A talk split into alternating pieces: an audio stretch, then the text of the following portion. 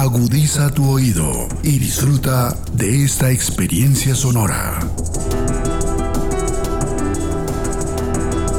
Este es un podcast Radio Unal.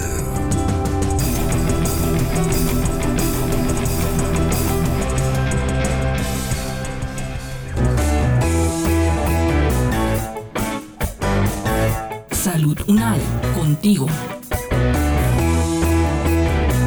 Escuchar, aprender y compartir información de calidad sobre bienestar.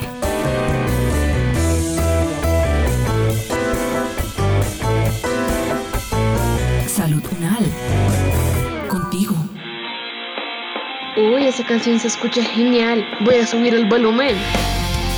Mariana, Mariana. Oye, estoy hablando. No te escuchaba. Estoy con audífonos desde esta mañana escuchando música. Tengo un zumbido en el oído desde hace unos días. ¿Qué será? ¿Te parece conocido?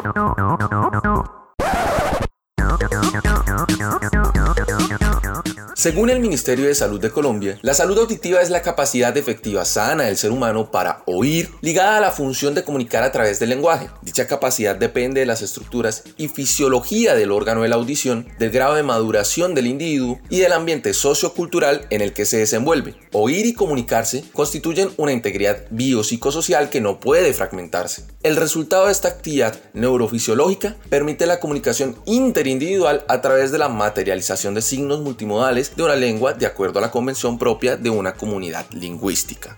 Esto quiere decir que la salud auditiva tiene una fuerte relación con la comunicación. Por lo tanto, existe un sólido vínculo entre esta y las relaciones sociales. Quédate hasta el final porque escucharemos a varios expertos que nos ayudarán a reconocer cuándo ponemos en riesgo nuestra salud auditiva y qué debemos hacer para cuidarla.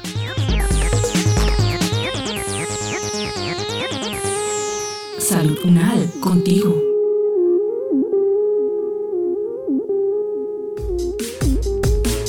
El cuidado de la salud auditiva es el conjunto de acciones que se realizan individual y colectivamente, con el objetivo de proteger el sentido de la audición e identificar alteraciones de forma oportuna. De manera colectiva se encuentran acciones asociadas a estrategias de promoción y prevención, el desarrollo de políticas para lograr una atención oportuna y espacios libres de contaminación auditiva, entre otras. De manera individual, las acciones van desde interiorizar hábitos que contribuyen al cuidado de la audición hasta el seguimiento que realizan profesionales de la salud a lo largo de las etapas de la vida. La doctora Carol Andrea Bernal Castro, fonoaudióloga, magíster en discapacidad e inclusión social, candidata a doctora en salud pública e integrante de la Junta Directiva de la Asociación Colombiana de Salud Pública, nos explica qué es y en qué consiste la Ruta Integral de Salud Auditiva y en qué etapas de la vida debe realizarse seguimiento por profesionales de la salud. La ruta integral de salud auditiva es muy importante, ya que permite que los diferentes actores del sistema conozcan cuál es su rol dentro del proceso de aseguramiento de la salud de todas las personas en Colombia. Estas rutas de atención integral en salud o RIAS están reglamentadas a través de la resolución 429 de 2016 y 3202 de 2016 y se comprende como el conjunto de acciones coordinadas, complementarias y efectivas que pueden dar lugar a la garantía del derecho a la salud y que en general pueden estar expresadas en políticas, en planes, en programas, en proyectos, estrategias y servicios que se materializan en atenciones que posteriormente pues estarán dirigidas por supuesto a las personas, familias y comunidades. Esto para dar también unos procesos de promoción de la salud auditiva en este caso, de prevención de las enfermedades a nivel de la audición, pero también de unos diagnósticos, tratamiento, procesos de rehabilitación y cuidados paliativos según corresponda.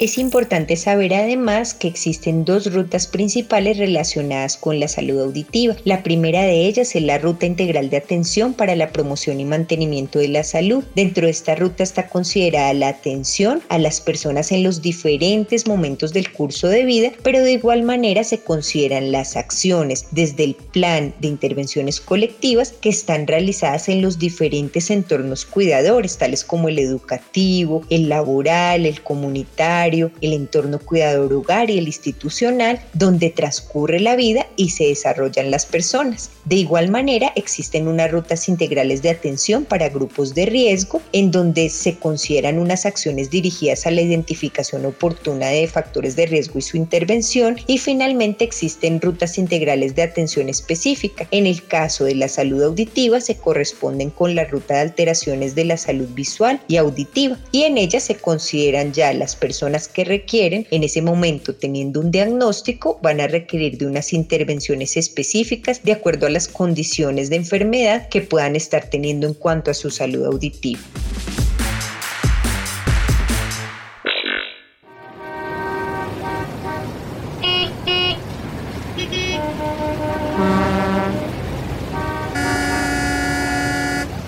Es muy común escuchar sobre la contaminación en las ciudades y generalmente asociamos este concepto a temas de aire y respiración, pero hay un factor presente llamado contaminación auditiva que puede generar importantes alteraciones. Por ello, se requiere la articulación de diversos actores para monitorizar, sensibilizar, educar y transformar los espacios de las ciudades con el fin de mejorar la salud auditiva de los ciudadanos.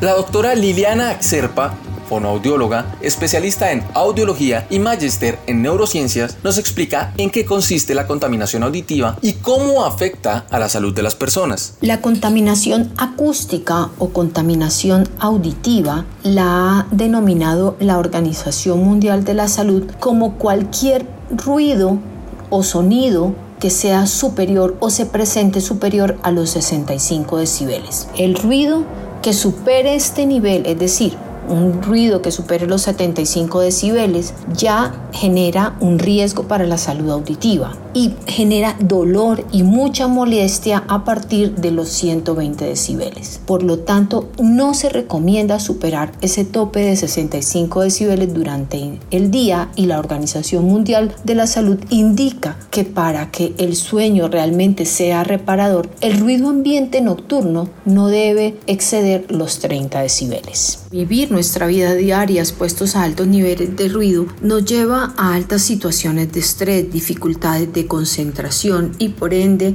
a afectaciones de tipo emocional o psicológico. Una persona que esté expuesta a ruidos por encima de los 65 decibeles o permanezca o viva cerca a sitios muy ruidosos puede padecer una pérdida auditiva que una vez se presente ya se vuelve irreparable. El estar expuesto a ruidos permanentemente hace que nuestros niveles de atención, memoria también se vean afectados y nuestra comunicación por ende también se vea afectada. Y esto hace que desde el punto de vista laboral también en nuestra productividad o la productividad del trabajador se vea afectada. En Colombia básicamente las acciones que se han tomado para mitigar esta contaminación acústica están ligadas al Código Nacional de Tránsito, donde establecen básicamente los niveles de ruido que se pueden estar generando en determinados ambientes y momentos. Entonces, por ejemplo, como ya dije antes, 65 decibeles es el nivel de ruido permitido, pero estos niveles de decibeles bajan de acuerdo a las zonas, si son zonas residenciales, si son zonas de oficinas o zonas donde hay lugares de entretenimiento, bares, discotecas, donde los niveles de ruido son mucho más altos y se les exige a los establecimientos una serie de medidas dentro de sus locales para mitigar el ruido. Si bien es cierto, no hay la normativa está presente, el cumplimiento de esta aún no es al 100% y la población no es consciente de los efectos que puede traer los altos niveles de ruido, no solo a nivel auditivo, sino a nivel del comportamiento en general. Porque si yo vivo cerca a una zona de bares o donde permanentemente hay ruido nocturno, mis ciclos de sueño van a estar muy afectados y los niveles de irritabilidad eh, van a estar muy altos. Lo mismo si vivo cerca a un aeropuerto o a zonas industriales. Por esto el POT, Plan de Ordenamiento Territorial, es muy importante para cuidar la salud auditiva de las personas. Si estamos en zonas residenciales hay una normativa que debe llevarse a cabo y debe ser cumplida en su totalidad y se debe educar a la población. Hay una serie de recomendaciones que pues hacen en cuanto a lo que podríamos estar haciendo en cada para proteger los niveles de ruido, como usar cortinas acústicas para disminuir el ruido, usar ventanas eh, antirruido, pero los costos para usar todo este tipo de, dispositivos o eh, adecuaciones en el hogar específicamente son muy altos y pues quien no tiene los recursos difícilmente podrá protegerse. En nuestra vida cotidiana solemos realizar varias prácticas que pueden afectar nuestra salud auditiva, entre ellas la limpieza y otras prácticas como aumentar el volumen para escuchar en dispositivos electrónicos. Tradicionalmente nos han enseñado que debemos hacer limpieza de los oídos para retirar la cera. Incluso nos han enseñado a usar ayudas externas como copitos de algodón, entre otros. Pero esas acciones de limpieza muchas veces terminan ocasionando otros problemas. Por otro lado, cada día vemos que más personas usan audífonos para escuchar contenidos desde ordenadores o celulares, sin tener control del tiempo de exposición. La doctora Liliana Ackley nos explica qué acciones cotidianas pueden poner en riesgo nuestra salud auditiva y cómo debemos realizar la limpieza adecuada para esta zona. Usar audífonos es algo que se ha vuelto necesario para los seres humanos en, en todos estos tiempos de pandemia, donde nuestro principal medio para ejecutar nuestras labores o nuestro trabajo o nuestra comunicación entre unos y otros ha sido a través de, de los medios de comunicación, las redes de comunicación. Por lo tanto, tanto, el uso de audífonos se ha vuelto algo necesario. Por lo tanto, decir que no los debemos usar no es correcto. Podemos usar los audífonos, lo que debemos es aprender a cómo usarlos. El volumen es algo que debemos controlar. Usualmente recomendamos audífonos externos tipo copa porque son audífonos que envuelven el pabellón o la oreja y la protegen totalmente. Y debemos usar un volumen moderado. Un volumen moderado es dividir el dial del volumen volumen en cuatro partes iguales y usar siempre solo la cuarta parte del dial del volumen. Que el uso de audífonos a su vez permita que yo pueda estar concentrada en mi actividad o concentrado en mi actividad y a su vez si alguien externo se comunica o me habla yo pueda escucharlo, que no me aísle totalmente del medio ambiente. Eso es la forma más importante y utilizarlo por tiempos no tan prolongados, hacer pausas. Entonces, por ejemplo, eh, si yo lo uso una hora, descanso cinco minutos, vuelvo y uso otra hora y otros cinco minutos, hacer descansos y pausas activas donde las orejas se puedan ventilar y donde pueda estar eh, los oídos eh, ante ambientes más bien silenciosos, pues que decir silenciosos al 100% es difícil, pero sí lejos de la presencia de ruidos fuertes. Cuando hablamos de copitos o aplicadores de algodón para limpiar los oídos es un mito que todo el mundo casi que es una tradición, algo que viene de, nuestros abuelos, el que usemos copitos para limpiarnos los oídos. Y siempre me, me, nos preguntan por qué no debo usar los copitos o los aplicadores de algodón. La primera razón es porque nosotros usamos los copitos para extraer la cera de los oídos porque consideramos que la cera es sinónimo de falta de higiene. Realmente eso no es tan cierto. La cera es una sustancia viscosa que está dentro del oído y es un mecanismo de protección del oído y debe estar allí presente. Si yo utilizo los copitos y tengo cera, lo que yo voy a hacer es empujar la cera hacia la parte más profunda del oído y eso sí me va a generar un problema porque va a compactarse hacia la membrana timpánica, que es otra estructura del oído, y me va a generar una sensación de llenura y de taponamiento en los oídos el que yo esté quitando permanentemente mi cerumen con un copito también lo que va a hacer es que las células que producen cera se van a empezar a trabajar y a trabajar más y van a producir muchísimo muchísimo más cera. Por eso lo que se recomienda es que los oídos se limpien solamente en su parte externa. No introduzcamos ni copitos ni aplicadores de algodón ni llaves ni palitos nada dentro de los oídos porque la piel del conducto auditivo externo es demasiado delicada y la podemos lacerar, dañar eh, de forma involuntaria y esto a su vez me puede desencadenar una serie de eventos como infecciones que pueden llegar a complicarse. Otra causa por la que no debo introducir copitos ni objetos es porque esto es un objeto delgado, largo, que si yo no mido la fuerza puede ser introducido más allá del conducto y puedo llegar a generar una perforación del tímpano y esto sería realmente una situación bastante eh, difícil y es eh, complicada a veces para manejar.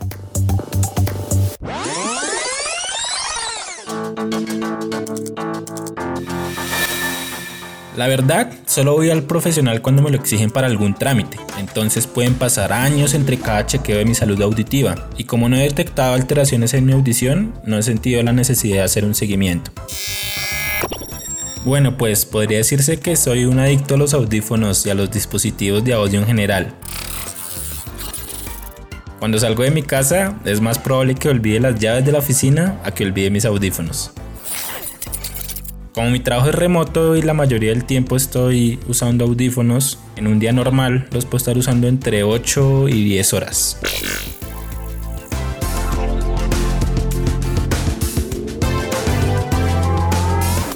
Cuando convivimos con personas mayores, vamos identificando cambios en su volumen al hablar o que contestan cosas incoherentes cuando les hacemos preguntas. Muchas veces pensamos que eso es normal por el paso de los años, pero esto es un indicador de pérdida auditiva que debe ser tratado lo antes posible. La fonoaudióloga y psicóloga Judy Constanza Beltrán nos explica cuáles son los síntomas en personas mayores que pueden indicar pérdida auditiva. Estas deben alertarnos para consultar con un profesional de salud.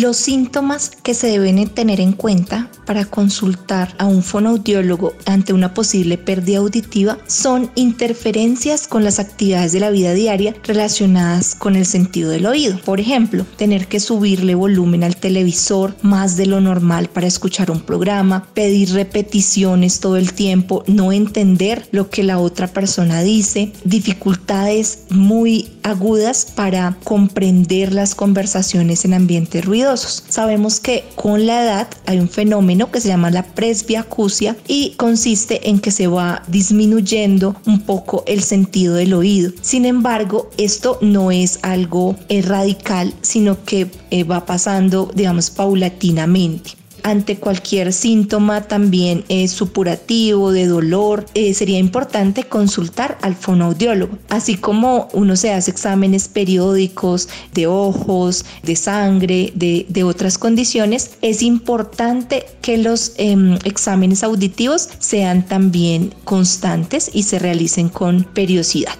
En personas mayores va a ser también importante el aislamiento, el que las personas dejen de hablar, dejen de compartir con sus familiares o con sus personas cercanas, también puede indicar una posible pérdida auditiva. A cualquiera de estos síntomas, lo ideal es recurrir a fonoaudiología y solicitar un examen auditivo.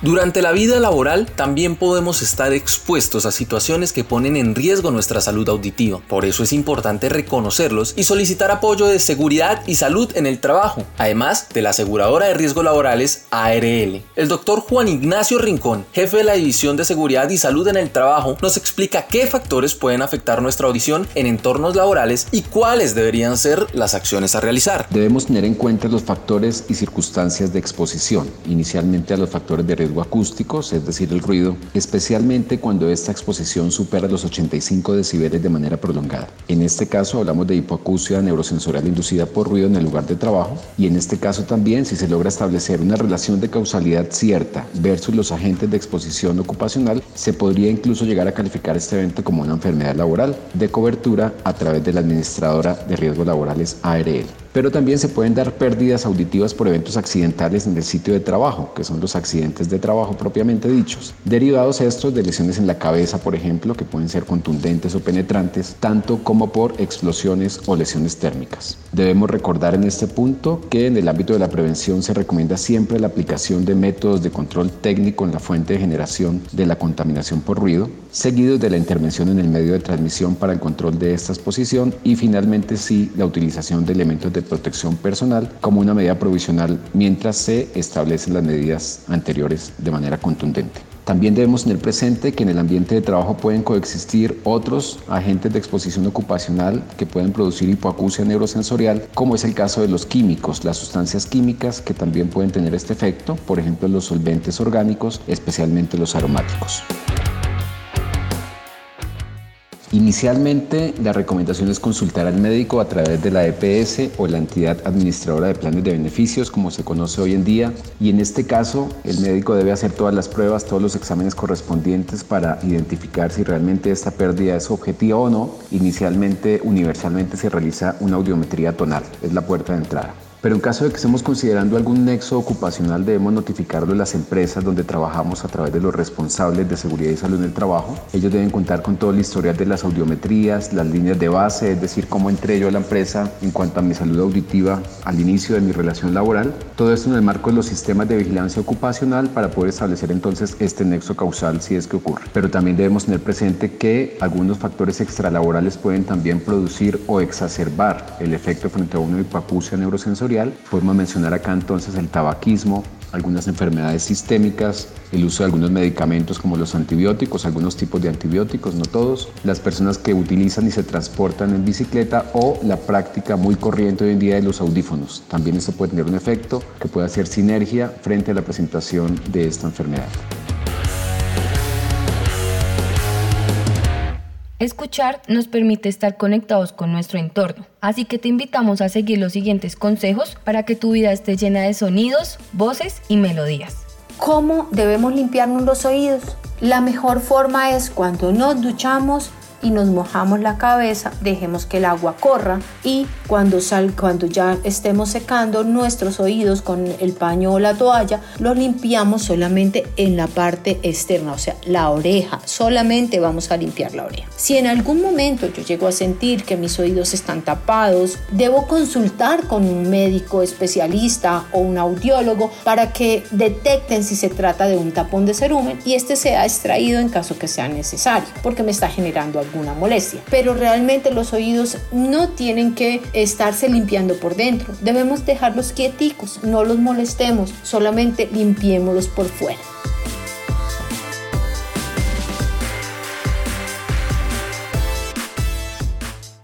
Recordemos que es muy importante que en las diferentes etapas de nuestra vida podamos realizar un seguimiento a nuestra audición, saber si estamos escuchando bien. Existen pruebas de tamizaje neonatal auditivo que permiten medir si un bebé recién nacido o en sus primeros mesecitos está escuchando bien o no. Va a ser muy importante que de manera oportuna identifiquemos si las personas están escuchando. ¿Por qué? Porque la audición nos permite tener una comunicación eficaz nos permite comunicarnos con el mundo, es una llave que nos permite interactuar con otras personas, aprender, desarrollar nuestras habilidades de interacción de una manera mucho más fácil de aprendizaje. Por esa razón va a ser muy importante que en nuestra juventud, adultez, cuando ya seamos adultos mayores también podamos estar cerciorándonos de que realmente estamos escuchando bien. Y para finalizar, dos consejos que nos van a permitir prevenir las patologías asociadas a la pérdida auditiva. La primera es que le bajemos al volumen de los dispositivos electrónicos, radios, celulares, equipos de sonido, cuando tengamos nuestros audífonos para las diversas actividades que realizamos, videojuegos, eh, reuniones escolares, laborales, etcétera, bajémosle al volumen. Si somos conductores de vehículos de servicio público, si somos personas encargadas de establecimientos comerciales, bares y otros, bajémosle al volumen. En este momento Bogotá está catalogada como una ciudad que supera los niveles de ruido, que son más de 70 decibeles, que es la medida del volumen del ruido. Por tanto, recomendamos y sugerimos que le bajemos al volumen y también va a ser muy importante que aprendamos a disfrutar del silencio, de la naturaleza, sembremos nuestros arbolitos, nuestras cercas que amortiguan los ruidos fuertes y cuidemos mucho nuestra salud auditiva.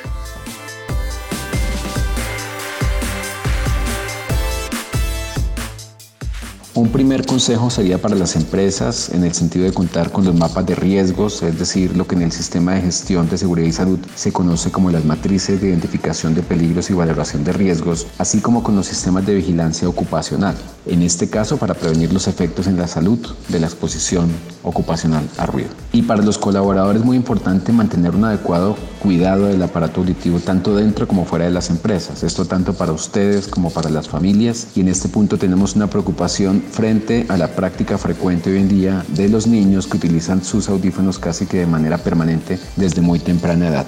También muy importante para los colaboradores que hagan uso y atiendan las recomendaciones que se dan dentro de las organizaciones frente a capacitaciones, seguimiento médico, uso de elementos de protección personal y también los cuidados respectivos fuera del trabajo, es decir, el manejo razonable en el volumen de los dispositivos móviles, el consumo de medicamentos y los hábitos saludables en línea general.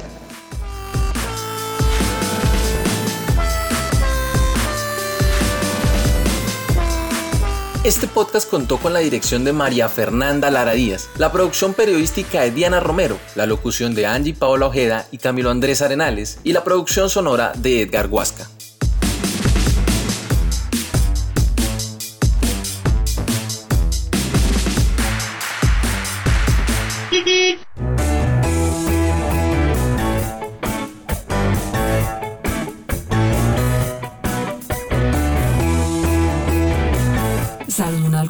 Es una producción de la Facultad de Medicina de la Universidad Nacional de Colombia en alianza con UN Radio. Salud Unal. Contigo. Las opiniones aquí expresadas son de entera responsabilidad de sus autores y solo comprometen a los realizadores de este podcast. No representan necesariamente el pensamiento de Radio UNAL ni la posición oficial de la universidad.